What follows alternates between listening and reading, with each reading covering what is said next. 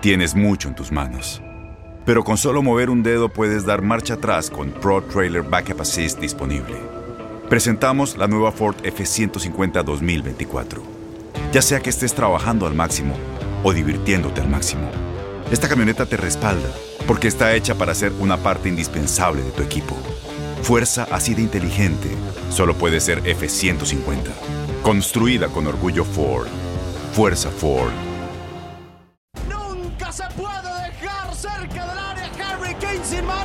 Sadio Mané. Dusan Tadic. Kylian Mbappé.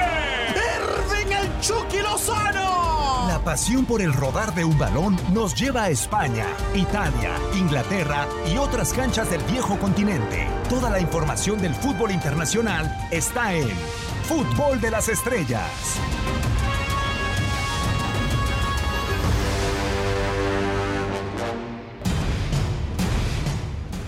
Sin pretexto, señoras y señores, andamos por acá en una nueva emisión del podcast de Fútbol de las Estrellas, semana a semana. Par de episodios los que les regalamos siempre, donde ten- tratamos de tener lo, más actual del panorama del fútbol internacional. Y regresamos con el eh, binomio que tanto efecto había tenido, Hugo Salcedo y Daniel Nora. Hugo, primero, un placer eh, saludarte, con el gusto de tenerte de vuelta por acá. ¿Cómo andas, Hugo? Bienvenido. Muy bien, Diego, igualmente con el gusto de saludarte a ti, a Dani, a toda la gente que nos escucha. Pues sí, efectivamente, se aproxima ya el cierre de las campañas en las principales ligas, evidentemente también en las competencias europeas. Se pone todo muy bueno y los análisis, pues naturalmente empiezan a surgir en torno a quiénes saldrán campeones en cada una de las ligas.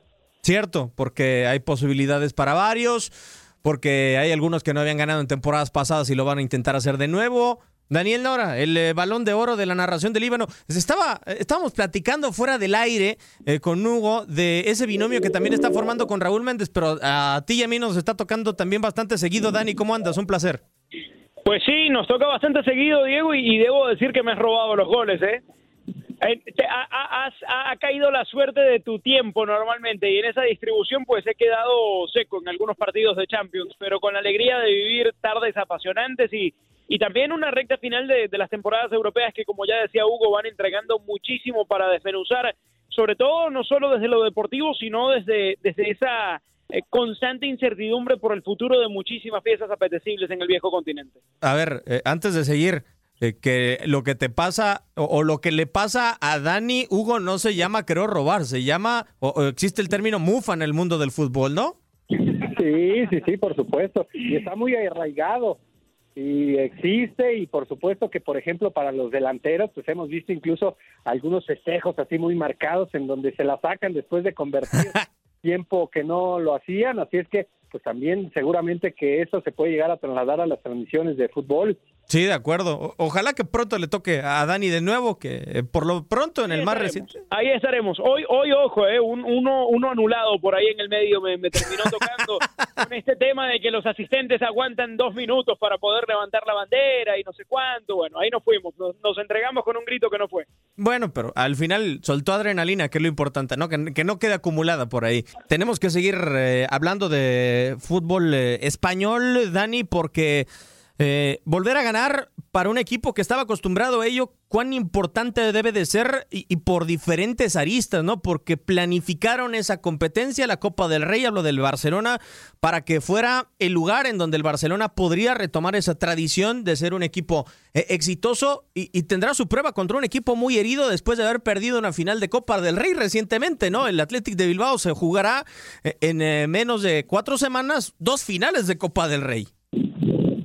Mu- Muy herido, muy combativo y muy copero además. Es un equipo que está habituado a estas instancias que ya se ha enfrentado precisamente a Barcelona, entregando pues algunas eh, piezas imborrables en el historial y en el antecedente de esta competición que siempre, eh, por naturaleza, arranca siendo subestimada por los equipos y a medida de que va acercándose la temporada a su final, toma un valor distinto. Eh, la ven de otra manera y este Barcelona la quiere y la ha tratado así, y no de ahora, sino desde hace un par de instancias atrás, en donde quizás la liga estaba mucho más lejos, pero precisamente en la Copa encontraba desahogo, encontraba bálsamo, aquel equipo de Kuman que se iba formando, que tenía en, en Frenkie de Jong el, el- primer gran acierto del ciclo Kuman, creo yo, eh, generando mucho juego y, bueno y de calidad para este equipo y que incluso eh, precisamente luego de una presentación en Copa del Rey se sintió también este equipo que creyó que era capaz de voltear aquel 4-1 frente a París en el Parque de los Príncipes.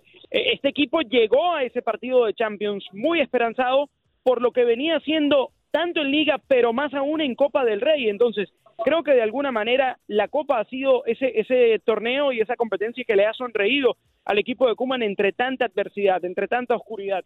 Y evidentemente, eh, pues haber llegado a la final es muy meritorio, pero eh, no puede quedarse corto. Yo creo que, que el equipo de Cuman ahora está obligado a terminar la tarea porque además lo que decías, Diego, tiene enfrente a un rival que viene herido y, cabizbajo luego de haber perdido la final contra el, el último equipo que quisieras perder una final. De acuerdo, eh, una final vasca realmente entre la Real Sociedad y el eh, conjunto del Athletic de Bilbao. Hugo, lo que eh, me gustaría preguntarte es un equipo que estuvo tanto tiempo obsesionado con volver a ganar la Champions, que peleó por ella, que tocó fondo contra el Bayern Múnich hace un año y que después está peleando por conquistar la liga. ¿Cómo le puede saber la Copa del Rey al Fútbol Club Barcelona de la obsesión de ganar la Champions League de nuevo a eh, un año de no ganar nada después de 12 temporadas y tener la opción de ganar la Copa del Rey? ¿Cómo le sabrá esto al Fútbol Club Barcelona? Pues mira, todo dependerá de cómo termine la liga, porque si en algún momento fuera esa Copa del Rey más la liga, pues ya evidentemente que se estaría rescatando una temporada que ha sido tan compleja, que ha sido plagado de tantas circunstancias dentro de la cancha y fuera de la misma, más fuera que en el terreno de juego. Así es que, pues evidentemente que si la liga no se consigue, pues vas a ver a muy poco, porque este equipo, igual que lo que comentábamos en algún momento del Real Madrid, está obligado antes del arranque de cada una de las temporadas a ganarlo todo y más si lo tienes a Lionel Messi, independientemente de quién esté a su lado, el hecho de tener a uno de los mejores jugadores en la historia, pues ya por sí solo es un hecho que te motiva a pensar que pueda el cuadro del Barcelona estar compitiendo y con posibilidades de ganar el título. Así es que, pues vamos a ver cómo se va desarrollando. Yo veo el cierre de la temporada altamente favorable en cuanto a la inercia futbolística para el Real y para el Barcelona, no así para el conjunto del Atlético de Madrid, que durante gran parte de la temporada ha ido sosteniendo algunos resultados con alfileres desde la calidad individual de algunos jugadores, no de muchos, hablamos de Luis Suárez, de de Marcos Llorente y seguramente en la portería. Y el Barcelona ha podido eh, sustentar su fútbol, no solamente Messi, que es la gran figura, pero después algunos otros jugadores que han mostrado un nivel y una recuperación futbolística, como por ejemplo el caso de Dembélé a lo largo de las últimas semanas, y vamos a ver si logran recuperar a Piqué, que es su gran estandarte en defensa. Así es que, pues insisto, las valoraciones se hacen al final de la campaña y si solamente fuera un título, y en este caso la Copa del Rey, pues evidentemente que tendría que ser otra temporada de fracaso como la anterior, la anterior peor todavía porque ni siquiera eso se llevaron, pero en definitiva a este Barcelona porque también así nos acostumbró desde aquel 2009 en donde se convirtió el primer equipo en la historia en ganar ese sextete, nos ha acostumbrado a una ideología de juego que es muy buena, que es muy bonita y que además ha sido ganadora valorado por Hugo como fracaso, que yo estoy casi coincidiendo eh, en el mismo término con, con, él para una temporada solamente con Copa del Rey, Dani. ¿Hay posibilidades de que Kuman se pueda quedar en el Fútbol Club Barcelona? Ah, está buena esa pregunta y me pones, me pones contra la espada y la pared. Algún reporte ya en España apunta, ojo, no a negociaciones, sino a que el gusto de Laporta se inclinaría más hacia Nagelsmann para su proyecto pero obviamente la porta está en una encrucijada, porque yo creo que Kuman ha sacado al frente una temporada que, que era muy complicada, decía Hugo, y bien marcaba las distintas circunstancias, ¿no? Fue un equipo que, que no tuvo presidente, que tuvo un vacío de poder, que tuvo muchos temas eh, en la oficina, que tuvo a su máximo ídolo histórico diciendo me quiero ir, es decir, eh, el hecho de que este Barcelona esté parado hoy en donde está, yo creo que, que, termina siendo mucho mérito de Kuman, que después, nos guste o no en cuanto a estilos, en cuanto a manejo con la prensa, en cuanto a discurso contradictorio, cuando el bar le conviene y cuando no, es otro asunto. Eh, pero yo creo que al margen de que gane o no un título, Laporta debe decidir con lo que él cree que le tiene que servir para su proyecto de aquí en más. Porque si no, va a quedar comprometido Laporta y va a quedar hipotecado por un posible título de Kuman cuando ese quizás no es el técnico ideal para él. Recordemos que no lo trajo la puerta, que más allá de que lo ha tratado con mucho respeto en, cada intervención en la que tiene oportunidad, eh, es un, es un eh, técnico de la escogencia de Bartomeu que prácticamente representa todo lo que la porta quiere borrar. Y un líder cuando llega a un equipo y cuando llega a una institución en un momento tan delicado, necesita rodearse de gente de confianza, de gente que a él le dé fuerza y, de alguna manera marcar su llegada y marcar su presencia con decisiones de este estilo. Entonces, eh, creo que, que si Kuman no gana ningún título, definitivamente no va a ser el técnico la temporada que viene.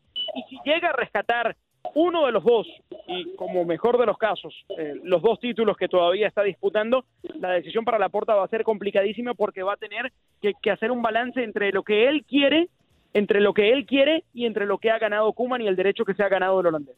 Sí, de acuerdo. aunque también yo sí veo algunos vacíos de, eh, estrategia en el desarrollo de esta Copa del Rey Hugo, porque en su momento eh, fracasó, si mal no estoy, el Atlético de Madrid con el Mirandés y también se fue en un alcoyanazo el eh, Real Madrid, ¿no? Tratando de mostrar equipos B y, y el Barcelona no fue renuente a eso, ¿no? El Barcelona también dijo, yo quiero pelear por otros títulos y terminó utilizando futbolistas que ni siquiera estaban en el presupuesto de Kuman. Eh, ahí es donde entra mi pregunta y realmente cuánto es mérito de Kuman esta Copa del Rey, porque se le ha dado mucho mérito el crecimiento que ha tenido el Fútbol Club Barcelona, pero en la Copa del Rey, el título que tiene tangible eh, este fin de semana, realmente todo ha sido del estratega holandés, o sea, ha sabido realmente planear esta Copa del Rey, la ha tratado como un logro alcanzable, como lo ha dicho en las conferencias de prensa. Pues mira, para mí eh, deberían de ser méritos compartidos porque naturalmente los jugadores han interpretado lo que desde la dirección técnica se pretende.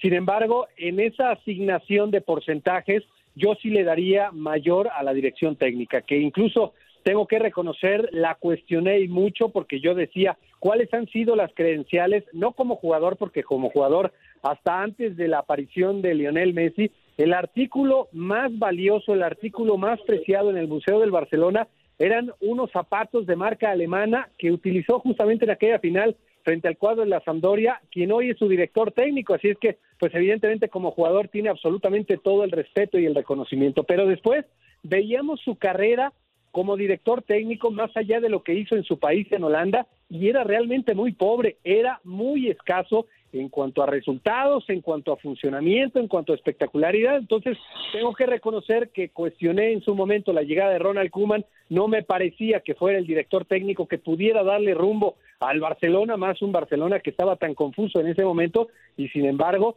pues a mí me ha callado la boca. Sin ningún tipo de duda me ha callado la boca porque le ha ido dando rumbo, ha encontrado incluso la obligación de modificar su estructura futbolística y eso pues sí hay que darle un mérito grande al director técnico porque no muchos se animan a cambiar su ideología, lo ha hecho con esos tres zagueros centrales en su momento, le ha dado una vistosidad y una garantía mayor a la que tenía sobre todo en la primera mitad de la campaña, así es que pues en definitiva insisto, todos tienen mérito en esta actualidad del Barcelona que es superior a la que por lo menos yo habría podido esperar y si tuviera que asignar esos porcentajes, pues para mí estaría tal vez en un 65-35 y ese 75 sería justamente para Ronald Koeman. Ok, bueno, eh, suena realmente alto eh, para el estratega holandés, pero al final eh, la verdad es que lo fundamentas bien, Hugo. ahora, yo me quedo con el tema y quise titular este, este podcast como Barcelona, el, volver a ganar, ¿no? porque esta temporada en la Copa del Rey ha dejado sensaciones de que el Barcelona puede volver a ganar como antes, Dani. se encontró con una encrucijada como la de Sevilla, ha sido el mejor partido, la mejor exhibición, esa semifinal de vuelta en contra del cuadro andaluz con esa necesidad de ganar por 2 a 0 cuando el mismo Kuman, que Hugo le da el 75%, la había chorreado metiendo a Samuel Umtiti en el partido de, de ida o eh, es insuficiente esa exhibición en contra de Sevilla para que pensamos, eh, para que pensemos, mejor dicho, que el Barcelona puede tener eh, ese gen de nuevo de vuelta pronto.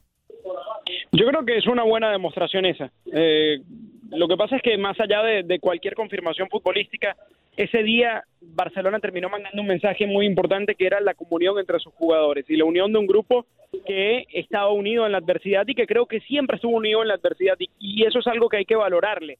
Eh, porque se habló mucho durante toda la temporada, porque los resultados no acompañaron en el principio y de alguna manera la salud del camerino siempre lució bien, más allá de alguna declaración que trascendió de Griezmann, más allá de esa eh, de ese intercambio de palabras entre Piqué y precisamente el delantero francés en aquel en aquella pesadilla de Champions con con Mbappé, creo que no pasó nunca de un plano netamente deportivo eh, y pudo haberse quebrado y pudo haberse incendiado el camerino eh, desde hace mucho tiempo y el Barcelona lo mantuvo y creo que también tiene, tiene algo de mérito en ese sentido Koeman y de hecho el mismo grupo de jugadores que, insisto, en ese partido de Sevilla demostró que estaba junto y estaba para pelear. Eh, luego, evidentemente y seguro con el término de la temporada, se abrirán las puertas para algunos que salgan y para otros que lleguen y, y se remarcarán aún más diferencias que hoy existen en ese sentido. Pero creo que eh, sí, sí ha estado maduro el camerino como para llegar a esta parte del campeonato, Diego.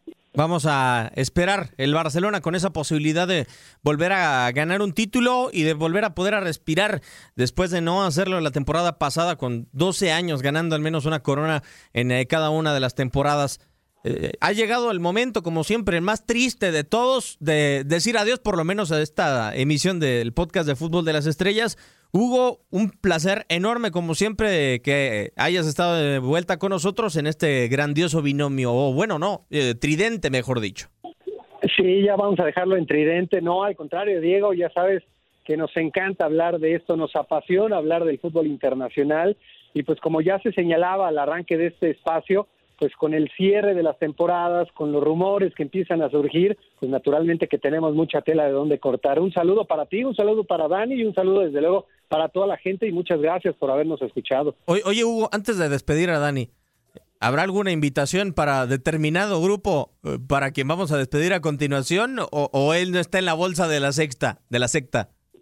Todos, absolutamente todos tienen invitación en mano para hacer parte de la secta futbolera. Novedades más adelante, no se las pierdan a través de las redes sociales, pero desde luego que están más que invitados. Ok, perfecto, bueno. Qué alivio, ¿eh? Qué alivio, porque yo no me quiero quedar fuera de ninguna secta, hermano mío. Dani, un placer como siempre. Eh, eh, en la secta yo creo que te vamos a hacer un ritual eh, para que dejes la mufa atrás. Muchísimas gracias, Dani. Eso, eso ayudaría mucho porque mira que me gusta cantar goles. Diego, gracias por, por siempre recibirnos también en este espacio. Hugo, el placer de haber compartido una vez más contigo y nada, a la espera de la próxima que seguramente está al caer. Claro que sí. Esta ha sido una nueva emisión del podcast de Fútbol de las Estrellas. Gracias a todos los que nos siguieron y estén pendiente de más capítulos porque la temporada realmente está en ascenso, en eh, su clímax prácticamente. Muchísimas gracias.